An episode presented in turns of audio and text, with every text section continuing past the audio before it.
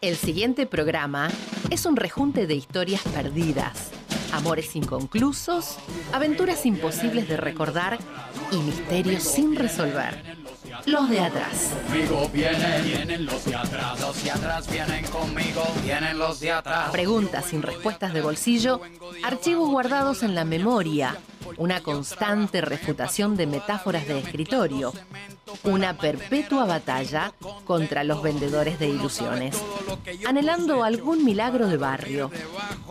Los de atrás. Yo no soy blandito, yo no me quito, tampoco me criaron con leche de polvito. Un equipo preparado para hacerte la segunda cuando en la última vuelta perdamos la sortija de la felicidad. Los de atrás.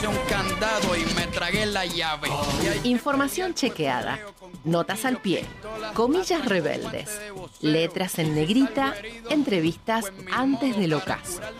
Los de atrás. Y se enciende la luz. Nuestros artistas ya están sentados. Por favor, tengan la amabilidad de no moverse de su silla, porque esto recién comienza. Bienvenidos a los de atrás. Una forma distinta de hacer periodismo. El héroe de una nación es el terrorista de su oponente. Conmigo vienen, vienen los de atrás. Conmigo vienen, vienen los de atrás. Conmigo vienen, vienen los de atrás. Los de atrás vienen conmigo, vienen los de atrás. Sin mirar para atrás. Hola, hola a todos, bienvenidos a este nuevo programa de Los de Atrás. Espero que estén muy bien en este domingo, en este domingo soleado que tenemos acá en Ituzaingó. Eh, nada, esperemos que estén disfrutando de este día. Bueno, hoy el conductor de este programa, por unas cuestiones personales, eh, no, no ha venido a esta mesa. eh, así que le mandamos un saludo a Nico para que, que nada, que se solucione y que se mejore. Pero bueno, estamos acá en la mesa con Mauro. Mauro, ¿cómo andás? ¿Qué tal? Buenas tardes a todos y a todas. Hermoso domingo, como decías, totalmente despejado, un sol hermoso, 17 grados y 41% de humedad. Bien, bien, bien. Un, el último día del frío, por suerte. Se cortó Eh, un poquito la, la ola polar casi que tuvimos, que se sufrió en la mañana y en la noche. A la mañana de la noche era insufrible el frío, hay que decirlo. Terrible, Hay- terrible. Hay que decirlo. Saludamos también a nuestro operador Lisandro Pisana, que siempre está ahí en, la, en el control haciendo que el- eh, este programa salga una maravilla. Em, nada, recuerden nuestras redes sociales. En Instagram nos encuentran como arroba LX de atrás radio. Así nos encuentran. Van a encontrar eh, un montón de contenido, los vivos que se que hacemos, eh, las los saludos por los saludos y las reflexiones por el día del periodista, ¿no? Que por cierto, feliz día atrasado. Verdad, todos de todas las periodistas. Así que nada, eh, ahí tienen un montón de contenido, ahí pueden ver qué, qué es lo que qué es lo que opinan y sobre qué es el periodismo, los distintos eh, periodistas que bueno fueron a responder nuestra pregunta sobre el periodismo. Así que síganos en nuestras redes, eh, pueden llamar también a la radio al 4623-5794 o al 45, eh, 4623-5826. Así que ahí pueden también llamarnos, mandarnos un mensaje. Eh, hoy, ¿qué, ¿qué tema tenemos con vos, Mauro? Hoy vamos a estar hablando de desde cuándo se circula por la derecha los automóviles eh, en la Argentina, que no es de siempre. Ahí ahí tenemos un dato importante para, de color para eh, hablar sobre el Día de la Seguridad Vial en nuestro país. Exactamente, el Día de la Seguridad Vial. Que fue el viernes 10 de junio, para recordarlo. Bien, bien. Por mi parte, hoy hay historias desprolijas. Vamos a estar hablando de Ucrania, que lo venía pateando hace rato. Vamos a estar hablando de cómo viene esa mano. Y también las cositas que están pasando en el mundo. Parece que en el mundo están con el rifle eh, ahí cerca. Y en el segundo bloque vamos a tener una entrevista, vamos a hablar de la medida del gobierno de la ciudad de Buenos Aires de prohibir eh, el lenguaje inclusivo. Así que esta es la presentación, esta es nuestra propuesta, esperemos que nos acompañen en esta hora que, que vamos a compartir juntos. Y ahora, como se nos hizo ya costumbre, las frases de la semana. Villa Fiorito.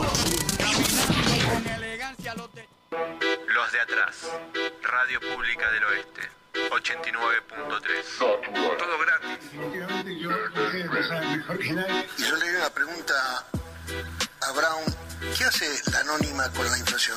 Remarca precios todos los días. Remarca precios todos los días. donde se viene a dialogar, se viene a buscar consensos, se viene a encontrar coincidencias que nos permitan construir todo- todos esos sueños que tenemos y que tenía don Hipólito. Primero con Irigoyen y después con Perón y Evita, que fueron muy conocidos en el mundo.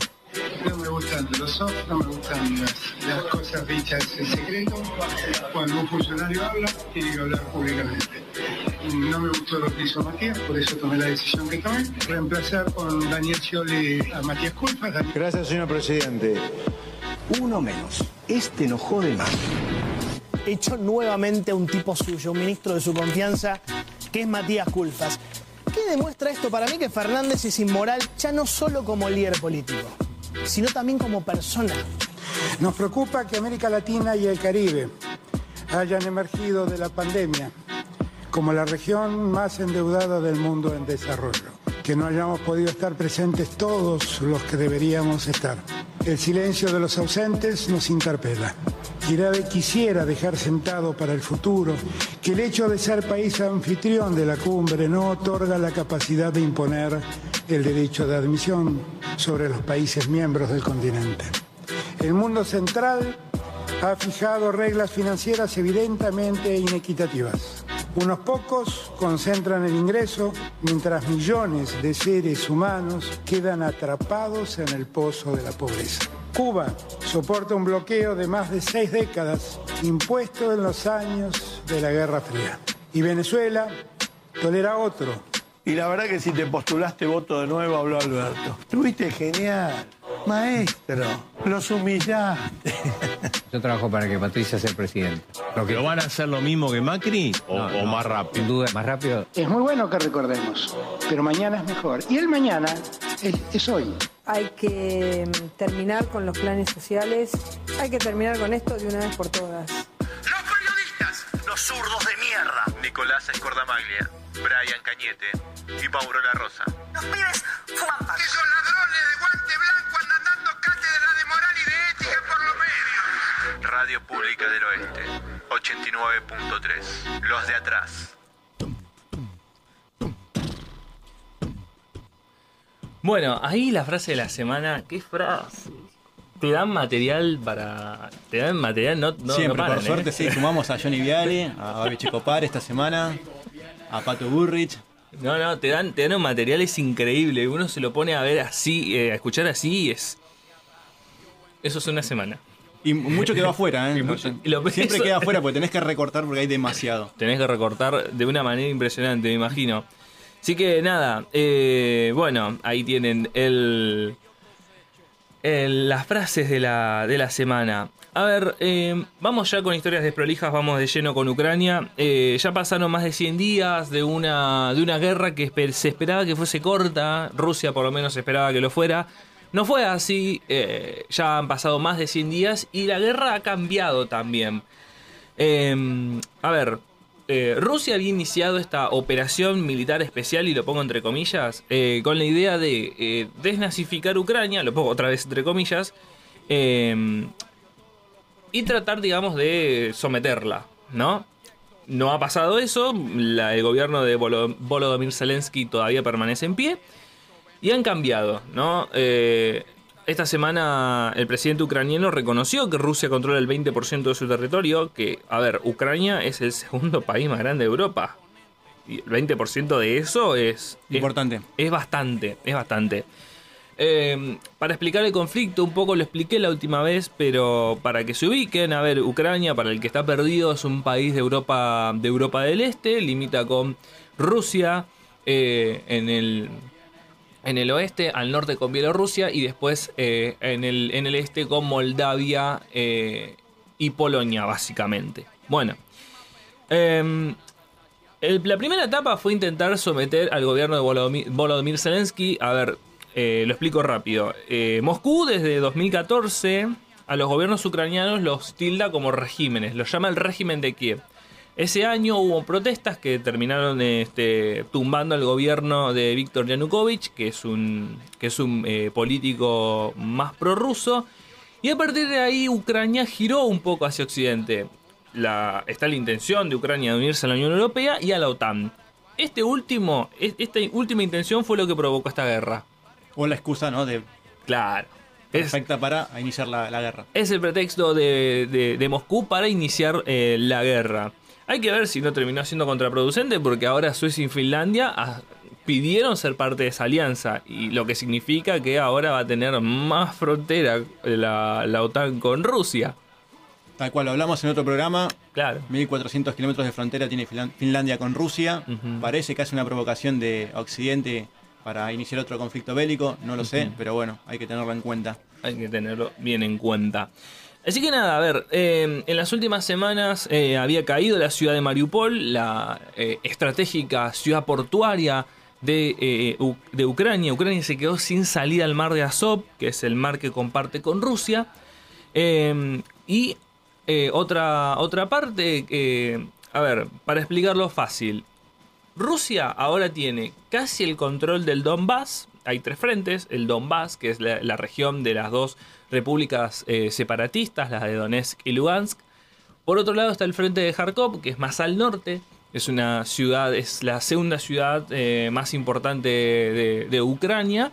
Donde ahí las cosas quedaron un poco en tablas. Es como que no hay muchos avances y retrocesos. Rusia pone toda la carne al asador en el Donbass con la idea de asegurarse esa, esa zona. Mm, eh, Con el pretexto de garantizar la independencia de estas provincias separatistas, pero en realidad el, interés es que el Donbass es el, el cinturón de óxido, es el corazón industrial de Ucrania. Por eso Ucrania también se niega, se resiste a entregar ese territorio porque es un, es un golpe muy fuerte a su economía no tener el Donbass. Em, por otro lado está el frente de, de Gerson, que es otra ciudad más al sur de, Ucrania, donde el ejército ucraniano está avanzando, está tratando de volver a abrirse camino hacia el Mar Negro. Em, así que, digamos, de, todo el kilo- de todos los kilómetros de costa que tenía Ucrania, ahora hay muchísimo menos. Tiene una franja muy cortita, eh, representada en especial por la icónica ciudad de Odessa, la ciudad portuaria, icónica porque, bueno, para quienes son conocedores del cine, saben de que la, la clásica película del cine soviético, El acorazado Potemkin, ocurre en esa ciudad. ¿No? O sea, es una ciudad muy icónica para la, para la Unión Soviética y para Rusia también. Em, ¿qué, qué, qué pasa? Una vez que se termina el sitio de Mariupol, ahora lo que Rusia quiere hacer es avanzar sobre el Donbass. Por eso hoy lo que está, lo que ocurre en el día de hoy es que eh, Rusia está avanzando sobre la ciudad de Severodonetsk, que es, digamos, la capital de la provincia ucraniana del Donetsk. Em, la mayoría de casi el 80%, si no me estoy equivocando, ya está bajo control de Rusia. Y lo que queda, como pasó en Mariupol, es una planta. eh, es una planta industrial, un complejo industrial. Que los complejos industriales en esta zona tienen la particularidad de que tienen un, montón de túneles eh, y eh, subterráneos. O sea, es un lugar difícil de meterse porque, nada, son trampas básicamente, son trampas mortales. Eh, para, para que se den una idea, Mariupol cae porque las tropas que estaban dentro de, la Sopstal, que es la planta eh, de acero de, Mariupol, se rindieron. No es que entraron y abrieron, no, no, se rindieron. Si no, quizás todavía siguen ahí. Eh, entonces, ¿qué pasa? Parece que en esta ciudad, en Severodonetsk, puede pasar lo mismo. ¿No? Otro sitio más. Otro sitio más de una ciudad eh, importante. Eh, la próxima ciudad que falta, digamos, de la zona para terminar es, eh, es, Lovia- es Loviansk, que es una ciudad hermana, está muy cerquita de, estas, de, la, de Severodonetsk. Así que, digamos, Rusia está empezando a avanzar y bueno, Ucrania no tiene mucho que hacer. Tiene solamente que retroceder. Y lo último que para, digamos, cerrar este como panorama de cómo viene la cosa en Ucrania es la cuestión alimentaria. Estamos eh, en una situación eh, compleja. A ver, hago esta aclaración. Nosotros tenemos, un, eh, tenemos la información de todos los medios occidentales.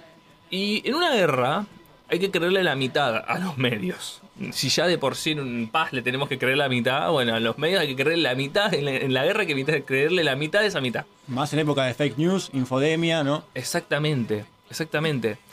Eh, porque muchos acusan a Rusia de estar extorsionando al mundo con, eh, con los alimentos. Recordemos, Ucrania y Rusia son, eh, si no me estoy equivocando, en torno entre el 20 y el 25% del mercado de alimentos del mundo. Solo dos países representan un cuarto de, de toda esa oferta. La zona que Rusia está ocupando es precisamente donde se producen alimentos. Lo que mm, lo que informa la inteligencia ucraniana es que unos 300.000 toneladas de grano fueron destruidas a consecuencia de un ataque eh, de tropas rusas eh, contra unos almacenes en Mykolaiv. O sea, es una ciudad cercana al Mar, eh, al mar Negro y a, y a. Eh, y bueno, también vienen denunciando eh, la matanza de civiles y que más o menos Ucrania tiene una baja promedio, baja, una cantidad de bajas promedio de 2.000 o 3.000 personas por día. En cuanto a esto, la población civil que queda en medio de todo este conflicto, hay estimaciones que dicen que de una población que tiene Ucrania de un poco más de 44 millones de personas, 7 millones de ellas se desplazaron dentro del territorio ucraniano para ir escapando de las zonas de conflicto bélico. Y se estima que más de 6 millones y medio de personas emigraron a otros países los que tuvieron la posibilidad. La mayoría se fue a Polonia, luego Hungría, Moldavia, Eslovaquia, casi nada a Bielorrusia, esto tiene que ver con que son muy prorrusos, muy cercanos a Rusia, y bueno, también se da un fenómeno de que algunos emigran, eh, salen del país e intentan volver para ver cuál es la situación, ver sus propiedades, ver sus casas destruidas y tienen que volver a salir. Así que es eh, eh, un drama humanitario muy grave que a veces queda como de lado por, como lo que vos decías, ¿no? Esta información que nos llega desde Occidente, como que bueno, parece que Rusia genera esto obviamente en conflicto bélico, pero tampoco se le puede cargar eh, la cuestión de problema alimenticio mundial por este solo conflicto en el mundo, ¿no? Hay otros factores que influyen también en la falta de alimentos en continentes como África, por, así decirlo, que también eh, salió eh, en estos días algunas informaciones de que Rusia era el culpable de la próxima hambruna en África. Claro, pasa también de que, digamos, la cuestión de los problemas de transporte de alimentos tiene que ver también con las sanciones que Occidente le ha impuesto a Rusia, que claro, llega un momento que es como que, bueno, hermano, parece que nos pasamos de rosca porque no tenemos alimentos, o sea, la- las sanciones los terminan pegando a nosotros, no es la idea esa. Em, por eso está, está, está esa pelea discursiva. Y con esto cierro, que seguramente lo, lo voy a dedicar en otro momento. Esta situación de Rusia-Ucrania eh, provoca de que la respuesta en otras zonas también sean las mismas. Se habla de que Turquía, o Turquille, como ahora quieren que el, o el nombre del país, eh, va a invadir el norte de Siria para poder eh, neutralizar a los kurdos, a la, a la población kurda. Eh, ya que temen de que intenten hacer como su propio estado. Entonces, estamos hablando de un país eh, que quiere intervenir sobre otro, como pasó con Rusia y Ucrania, y también China, que dice que si Taiwán eh, decide avanzar en un proceso independentista, va a intervenir. O sea, la cosa está tensa, la cosa está tensa en el mundo. Así que nada, eh, más adelante seguro lo vamos a tratar con un poco más de profundidad. En el próximo bloque vamos a hablar del lenguaje inclusivo, vamos a hablar de cuánto útil es esta prohibición o esta resolución del Ministerio de Educación de la ciudad de Buenos Aires, así que vamos a estar hablando con nuestra compañera Mónica García, licenciada en gestión educativa, así que quédense que se viene una charla interesante. Y bueno, hasta el próximo bloque.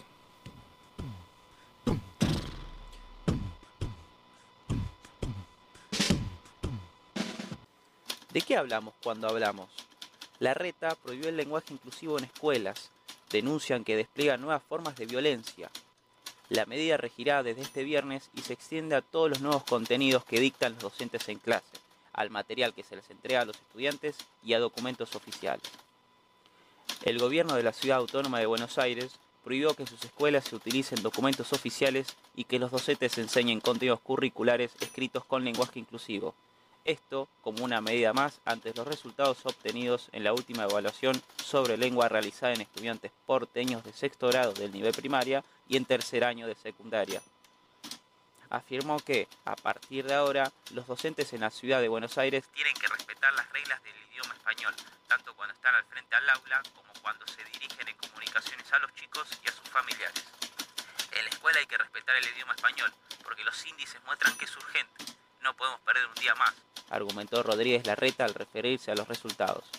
La ministra de Educación, Soledad Acuña, dijo que no implica una casa de brujas. La decisión generó repudios en el ambiente educativo. La decisión es cuestionada por un abanico de docentes y especialistas en lenguaje, que no ven una relación entre el lenguaje inclusivo y los resultados de una prueba. Además, coinciden en el que el habla no se impone, porque quienes lo usan, lo usan, y encuentran contradictorio que se prohíba enseñar algo que no existe oficialmente. El idioma sucede. Es como el amor.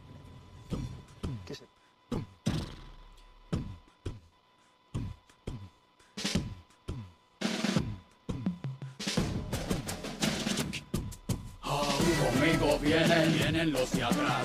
Conmigo vienen, vienen los de atrás. Conmigo vienen, vienen los de atrás. Los de atrás vienen conmigo, vienen los de atrás. Yo vengo de atrás, yo vengo de abajo. Tengo las uñas sucias porque yo trabajo. Me he pasado toda la vida mezclando cemento para mantener a los gringos contentos. Tú no sabes todo lo que yo cosecho. Para Eh, dormir. día a día vemos como nuevas actividades, nuevas costumbres encierran al hombre en ámbitos que desarrollan su propio lenguaje. Así como hay un lenguaje carcelario, lo hay otro, por ejemplo, en aficionados a la web, que pueden decir tranquilamente googlear o floguear, entre otros términos pelotudos. ¡Ah! También desarrollan terminologías que como barra bravas suben al colectivo de nuestro lenguaje y le sacan el asiento al buen hablar. Las autoridades están preocupadas. Este es un mensaje del Ministerio de Educación. Buenas noches, mi nombre es Juan Estrasnoy. Quisiera hablarles de lo preocupado que estamos. ¿Por qué? Por lo mal que hablan nuestros jóvenes en estos días. Podría decirse que estos modismos forman parte de la creación de una identidad generacional, pero aún así no son correctos. Evitemos que nuestros jóvenes pierdan el habla. Por eso hoy nosotros queremos reeducar, para que nuestros jóvenes se expresen correctamente. Mi nombre es Juan Estrasnoy. Muchas gracias. Bueno, eh, era necesario pasar estos audios antes de arrancar con este tema. Eh, recordamos, para que si se están sumando ahora. eh, el gobierno de la Ciudad de Buenos Aires, el Ministerio de Educación en específico, eh, tomó una resolución en la cual restringe el uso del lenguaje inclusivo en una medida un poco extraña, por así decirlo, porque nada, hasta hace un tiempo había talleres que daba el gobierno de la ciudad sobre el lenguaje inclusivo, así que llamativa la decisión del gobierno de Horacio Rodríguez Larreta y de la ministra eh, Soledad Acuña. Pero para hablar de este tema está del otro lado nuestra compañera y licenciada en gestión educativa, eh, Mónica García. Moni, ¿cómo andas? ¿Cómo estás, Brian? ¿Cómo están ustedes? Bien, por suerte, espero que, que estés teniendo un muy buen domingo. Em, Hermoso, por lo menos con un poquito menos de frío. Un beso a Licha y a todo el equipo. Bueno, eh, sí, por suerte con, con menos frío, la verdad está hermoso al sol. Eh, nada, preguntarte, Moni, ¿qué, ¿qué opinión te merece esta, toda esta cuestión ¿no? de la decisión del gobierno de la ciudad? Mira, a mí no me sorprende porque es una neta decisión de carácter ideológico eh, y de carácter que marca una, una fuerte necedad. Pero además es a lo mejor lo que cierto sector del electorado pide y demanda eh, y ellos responden con eso. No, no me preocupa. Si hablamos del lenguaje, el lenguaje no circula en la nada. El, el lenguaje es un hace un recorte de las normas y los valores de un determinado momento histórico. Eh, la batalla está ganada. El lenguaje inclusivo ganó la batalla. Por eso esta respuesta. Pero si buscamos en otros países del mundo, donde Bolsonaro intentó prohibir lo mismo y la Corte Suprema se lo negó, eh, lo que hace el lenguaje, Brian y audiencia, es poner en evidencia eh, cuestiones que se han naturalizado. Voy a hablar del lenguaje directamente, no del lenguaje inclusivo nada más. Si nosotros miramos en la historia a una mujer casada, eh, durante mucho tiempo la cultura indicaba que se le dijera señora. Y a la que no lo era, señorita. El estado civil del varón es un misterio. Se le dice señor desde los 20 años para arriba. Marcando además con con esta manera de nombrar a una mujer según su disponibilidad sexual eh, una marcada diferencia. Pero volvamos a hablar del lenguaje. Hablemos de las malas palabras, de los insultos. Todos están referidos a una mujer, los peores.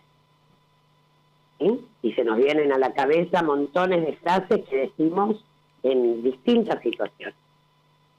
Por lo tanto, lo que hace el lenguaje inclusivo es visibilizar, esto aparece en el 2018, una notoria desigualdad en lo que a género se refiere, a juzgar por lo que parece que es, no por lo que es.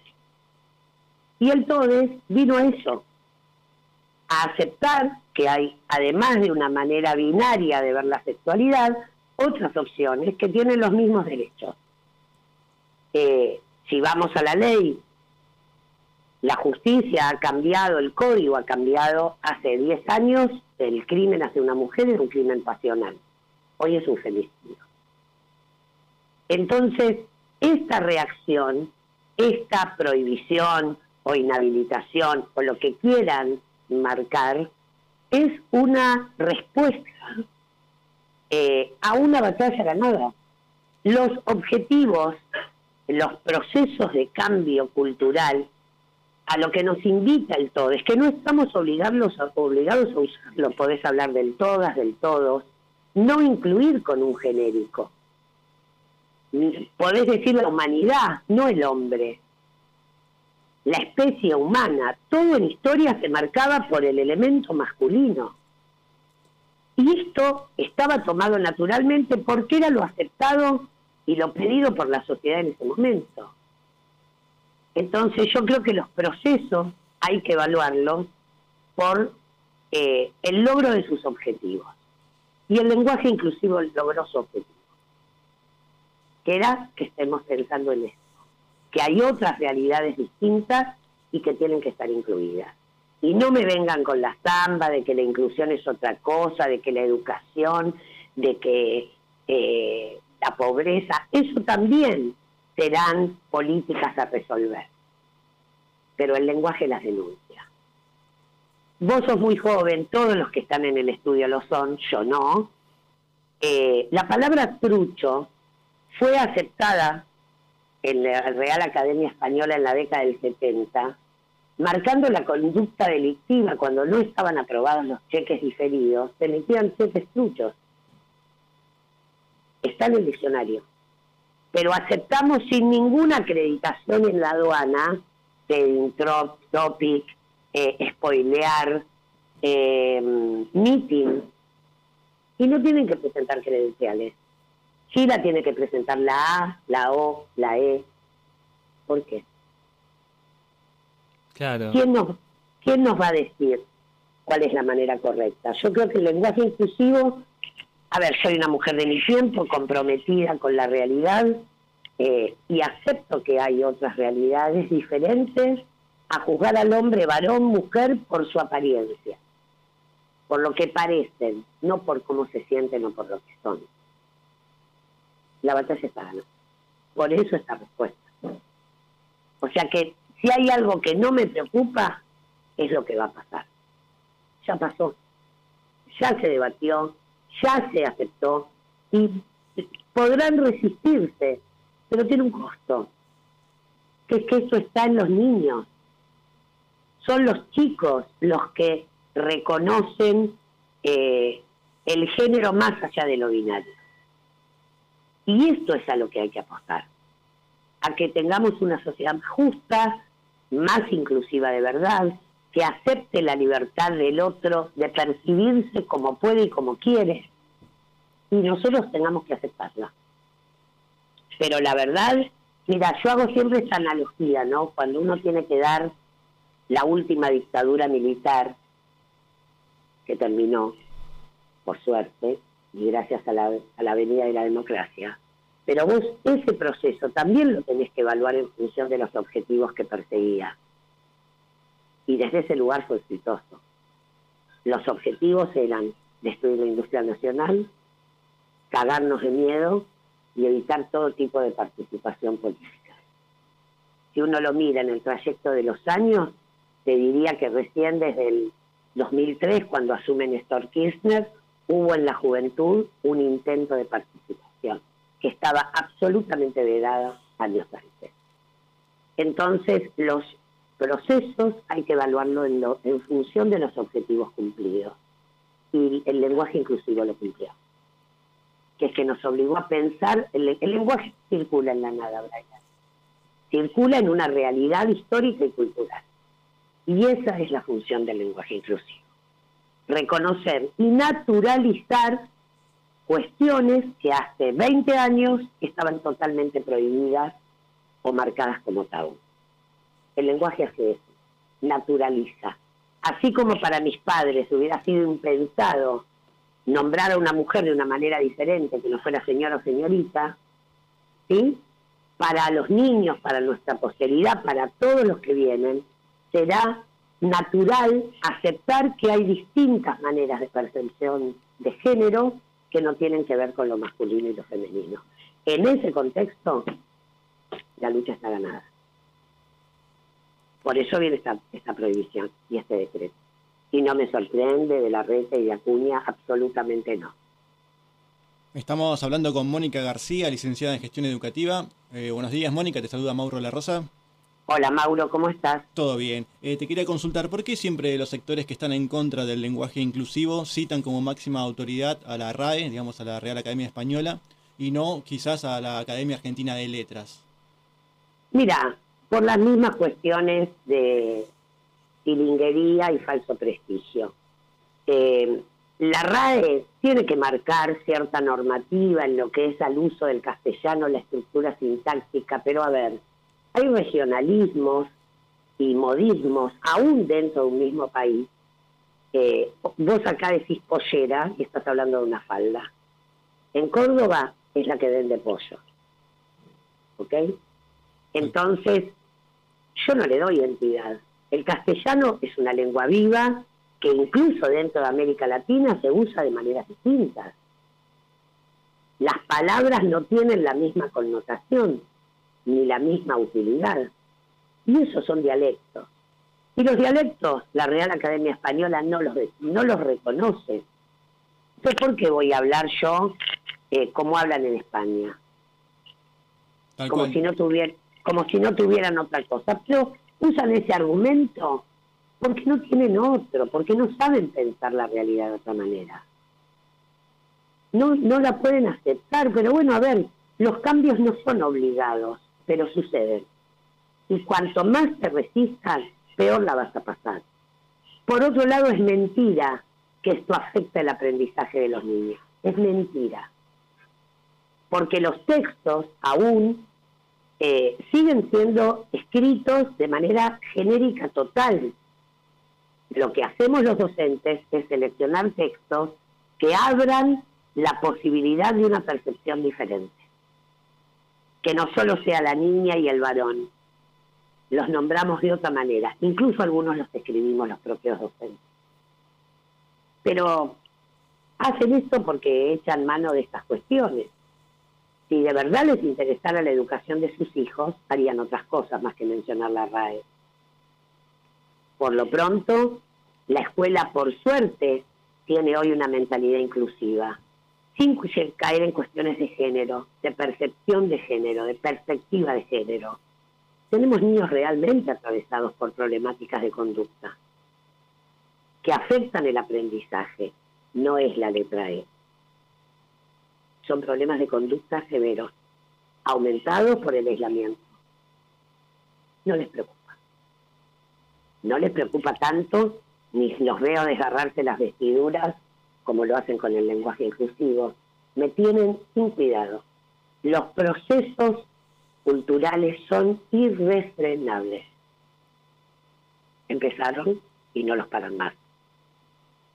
Mónica En Brasil, no sé si sabían que en Brasil Bolsonaro hizo lo mismo y la Corte Suprema le dijo, cállese la boca señor. Y el lenguaje inclusivo sigue funcionando. Mónica- En Francia lo intentó ahora. Sí, perdón, Brian, te escucho. Eh, no, Mauro, eh, te decía, recién hablabas que la batalla estaba ganada, ¿no? En cuanto al len- lenguaje inclusivo. Eh, ¿Está ganada desde el momento de que la prohibición habla de un lenguaje inclusivo, dándole identidad como lenguaje, reconociéndolo como lenguaje y como inclusivo a la vez? Sí, absolutamente. Lo que demanda esta lucha es la necesidad de que el lenguaje refleje la realidad. ¿Qué es la función del lenguaje? ¿Me entendés? Entonces, es lenguaje de este tiempo, de este momento y con este escenario. El lenguaje inclusivo surgió para diferenciarlo en su momento. Ya hoy es lenguaje. No necesita el calificativo de inclusivo. Porque se impone la inclusión. Y porque hay gente luchando por esos derechos. Y la sociedad los, los tiene que reconocer. Eso sí, en todas las escuelas hoy tenemos alumnos o alumnas que se perciben con un género. Y niños chicos, ¿eh? no te estoy hablando de adolescentes. Y la escuela y los docentes acompañamos ese proceso de transformación. Tenemos jornadas ESI, que no es solamente llamar a un médico para que te, ya, te hable de los cambios biológicos de tu cuerpo, que no hay nada más violento que eso. Hablar con un médico de familia que ni te conoce de la vellosidad pública. O sea, hay otras temáticas, estereotipos de género, quiénes quedan afuera de un TikTok, a quién apunta la belleza hegemónica, cómo se visten, la gordofobia. Hay montones de cosas que trabajar, a pesar de Soledad Cuña y de la- en todas las escuelas de capital. Se les está escapando la tortuga, me parece. Esto ya empezó, chicos, y no se frena más. Exactamente, exactamente, Moni. Eh, en, eso, en eso comparto, compartimos en esta, en esta mesa. Nada, agradecerte por, por el tiempo, por, por la reflexión que compartiste con nosotros y, y nada, que Un tengas placer un, como muy buen siempre. domingo. Igual para ustedes. Un beso Mauro y un beso a toda la audiencia. Hasta que luego. estén muy bien. Chao, Moni. Bueno, estábamos hablando con Mónica García, compañera, amiga de la casa, licenciada en gestión educativa, para hablar de estos temas, lenguaje inclusivo. Para ella y creo que para nosotros también la batalla está ganada, de que esto es un, una reacción, una reacción un toque conserva de ciertos sectores. Vamos a ver. En el próximo bloque vamos a tener tertulia, vamos a hablar del de Día Nacional de la Vialidad. Exactamente, vamos a hablar de, de seguridad vial, que es un tema tan importante. Así que nada, quédense, en un ratito seguimos con más de los de atrás. Hablamos de la realidad. Cuestionamos las grandes verdades humanas. Hacemos periodismo rebelde. No nos callamos nada. Los de atrás. La verdad detrás de la verdad.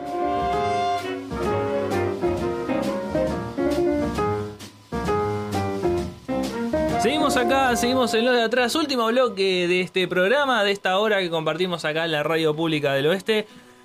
Eh, los invitamos a que nos sigan en Spotify, eh, los de atrás, LXS de atrás, nos buscan ahí, ahí están los programas, prometo cargar hoy los programas que faltan y este. Oh, Así que nada, eh, ahí van a encontrar los programas completos para que los puedan revivir sin tandas, sin cortes, todo completito. Em, así que nada, recuerden nuestras redes sociales, Instagram, ar- eh, arroba LXS de atrás radio, ahí encuentran todo, toda la información ¿Cómo, sobre, cómo? sobre nosotros. LXS de atrás radio, así nos encuentran. Así que nada, vamos con tertulia entonces. Así es. Bueno, pasó el 10 de junio, el viernes, tuvimos el Día Nacional de la Seguridad Vial.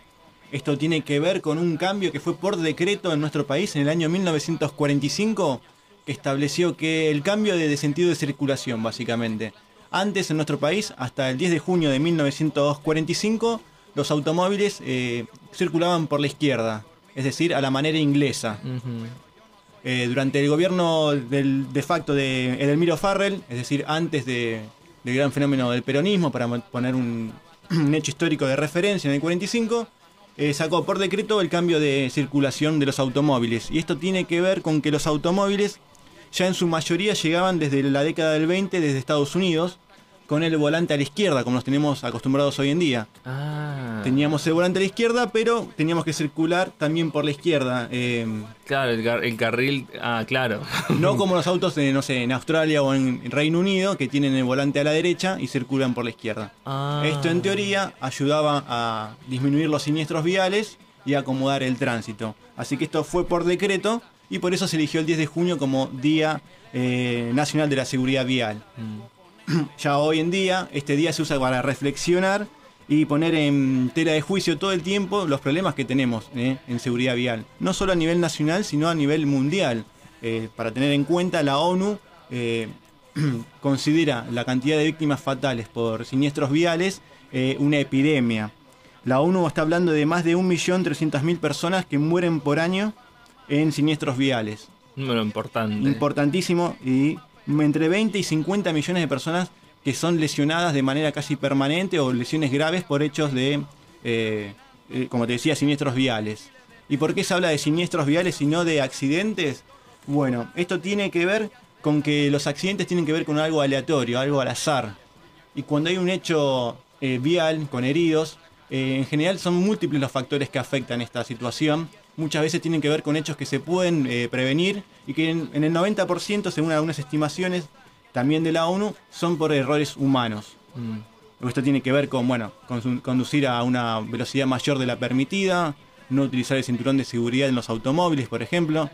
Eh, bueno, como quedó bastante manifiesto con el tema del Nova, el fallecimiento de, de esta, de esta artista, quizás eh, muy conocido por la juventud, que circulaba de manera casi temeraria con la moto, le gustaba mucho la velocidad, eh, no estaba utilizando casco, y bueno, es una, una de las causas es en motocicleta no utilizar casco.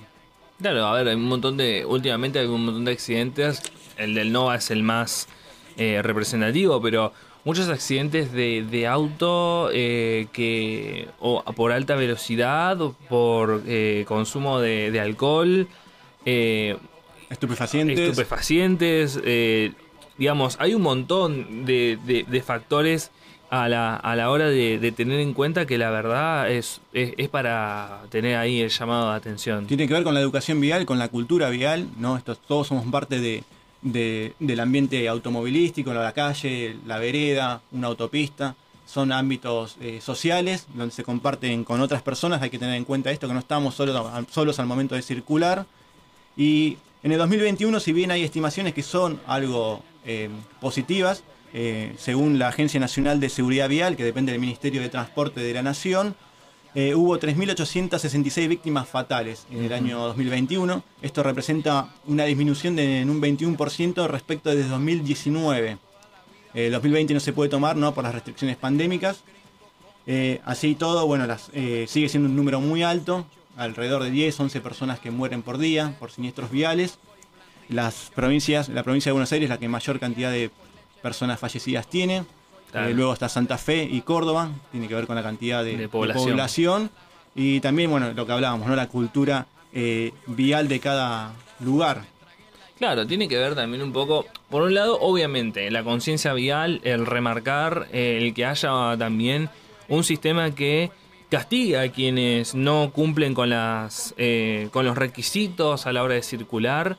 Eh, y traigo esto a colación porque se están terminando las prórrogas. Recordemos, por la pandemia la- los vencimientos de los registros tuvieron prórroga. Y esas prórrogas se están terminando ya. Eh, estamos llegando a los 18, 12 meses, depende del momento del vencimiento de la licencia. De la licencia. eh, se terminan las prórrogas. Entonces hay como ahora un cuello de botella de cantidad de gente que tiene que renovar y también el hecho de que, bueno, hay mucha gente que no está como en condiciones para renovar tampoco. Eso para, para tener en cuenta, tengan en cuenta que si van a renovar el registro dentro de poco, saquen con tiempo. Si, si están acá en Ituzaingó, saquen con tiempo. Porque hay gente que quiere pedir un mes y se da cuenta que no tiene, que no tiene, que no llega. Eh, para dar un ejemplo, yo pedí el turno en noviembre y lo- lo- el, el turno en noviembre para marzo. Sí, Para- sí, mucha demora también, bueno. Mucha de- estar atento a por eso. ese cuello- es por ese cuello de botella. Y también el hecho de que, también más allá de la, de la conciencia, también reclamarle al Estado de que las, de que las vías este, de circulación estén en condiciones también. ¿no? Esa, es, esa es la otra pata de, de la seguridad vial. Podemos hablar de conciencia, pero también tenemos que hablar de un Estado que garantice que las, que las condiciones de circulación sean las óptimas. Tal También. cual. Eh, no solamente eh, cartelería, también iluminación, eh, controles. Hay mucho por hacer, eh, esperemos que se haga. Para esto sirve el Día Nacional de la Seguridad Vial. Eh, un dato también importante es que la principal causa de muerte en personas de 15 a 34 años es por, eh, por siniestros viales. No es por enfermedades, no es por enfermedades de transmisión sexual, eh, es por siniestros viales. Así que es un costo no solamente a nivel humanitario, también sino económico para el Estado, para las familias. Y hay que tener en cuenta estos datos que, que nos tienen que conmover y ayudar a, a empezar a respetar más las normas de tránsito. Desde el lugar que tiene cada uno, hacerlo de la mejor manera eh, posible. Exactamente, así que les, re- les recordamos cosas que son básicas, pero hay que recordarlo siempre. Si, si, eh, bebiste, no manejes, usa casco, luces, llevar las cosas al día. eh, lo básico, pero lo importante para que no haya siniestros viales ni tengamos que lamentar cosas que la verdad, la verdad, se pueden evitar. La verdad, se pueden, se pueden evitar. Por eso eh, son siniestros y no accidentes, Y no accidentes. como hablábamos eh, recién. Así que nada, eh, estamos ahí, que ca- 53 minutos de las eh, 2 de la tarde. Antes de, antes de cerrar, antes de empezar a cerrar eh, este programa, recordarles que está el fútbol. Tengan en cuenta que reinició el campeonato la semana pasada, así que tienen fútbol para ver, hermano. Tienen, tienen, tienen.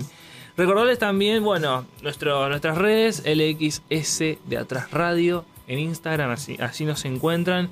Eh, síganos en Spotify, eh, los buscan LXS de Atrás, los de atrás. Eh, toquen campanita, síganos, toquen campanita de cada vez que, su- que suba la- las recopilaciones, los capítulos, los programas, va a estar eh, listo. Así que nada, Gracias Mauro por todo el laburo, gracias Licha por la operación, gracias a todo el equipo que está atrás de, de los de atrás, literalmente, literalmente, eh, que la verdad es un laburo enorme. Eh, y nada, un saludo a nuestro conductor, a Nico, que esperemos que ya esté pronto en esta mesa. Que tengan un muy buen domingo, que disfruten, que disfruten del solcito que está, que está lindo. Y si Dios quiere, nos encontramos el próximo domingo a las 2 de la tarde por acá, por la Radio Pública del Oeste. Chau, chau. Hasta luego.